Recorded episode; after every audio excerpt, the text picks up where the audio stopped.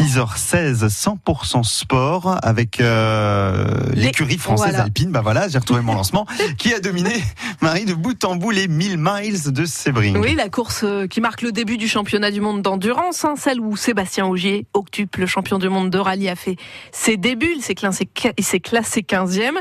Euh, en ces temps de hausse des prix des carburants, quand même, on se dit faire tourner des bolides sur les pistes comme ça. Moyen. Mais le gros changement cette saison se passe précisément dans les réservoirs des voitures, Alexandre Chassignon. Quand Total a annoncé qu'il fournirait ce nouveau carburant, c'était l'été dernier, personne n'imaginait alors l'invasion de l'Ukraine par la Russie et ses conséquences.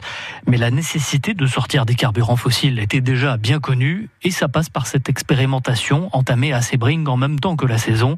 Pierre Fillon est le président de l'Automobile Club de l'Ouest. C'est la première fois qu'on utilise ce nouveau carburant qui nous permet d'avoir réduit le CO2 de 70% et ça fonctionne très bien. Pas besoin notamment d'ajuster les moteurs pour utiliser ce carburant qui s'appelle Excellium Racing 100. Comme 100% renouvelable, il est à base de bioéthanol et de déchets de raisin et le WEC est la seule compétition à l'utiliser. Beaucoup d'autres championnats nous l'envient et, et, le demandent d'ailleurs à, à notre fournisseur. Cette expérimentation n'a donc rien à voir avec les prix. D'abord parce que ce carburant renouvelable est plus cher que son équivalent fossile.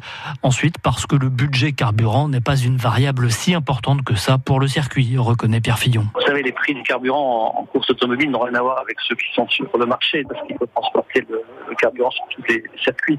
C'est pas la dépense la plus importante. euh. Total a prévu 280 000 litres pour l'ensemble des équipes et pour la saison.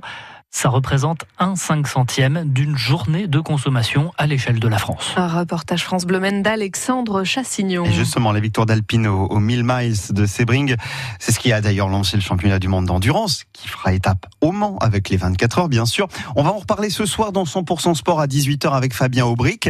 Euh, on retiendra d'ailleurs que c'est Cadillac qui s'est imposé dans la course des 12 heures et Guillaume Nedelec, lui, qui est journaliste à Ouest France au service des sports, était justement en Floride ce week-end. La chance. Ah bah voilà, eh ben surtout qu'il a bossé et il nous dira un petit peu les enseignements qu'on peut retenir de ce week-end de compétition automobile. Rendez-vous à 18h sur France Bleu.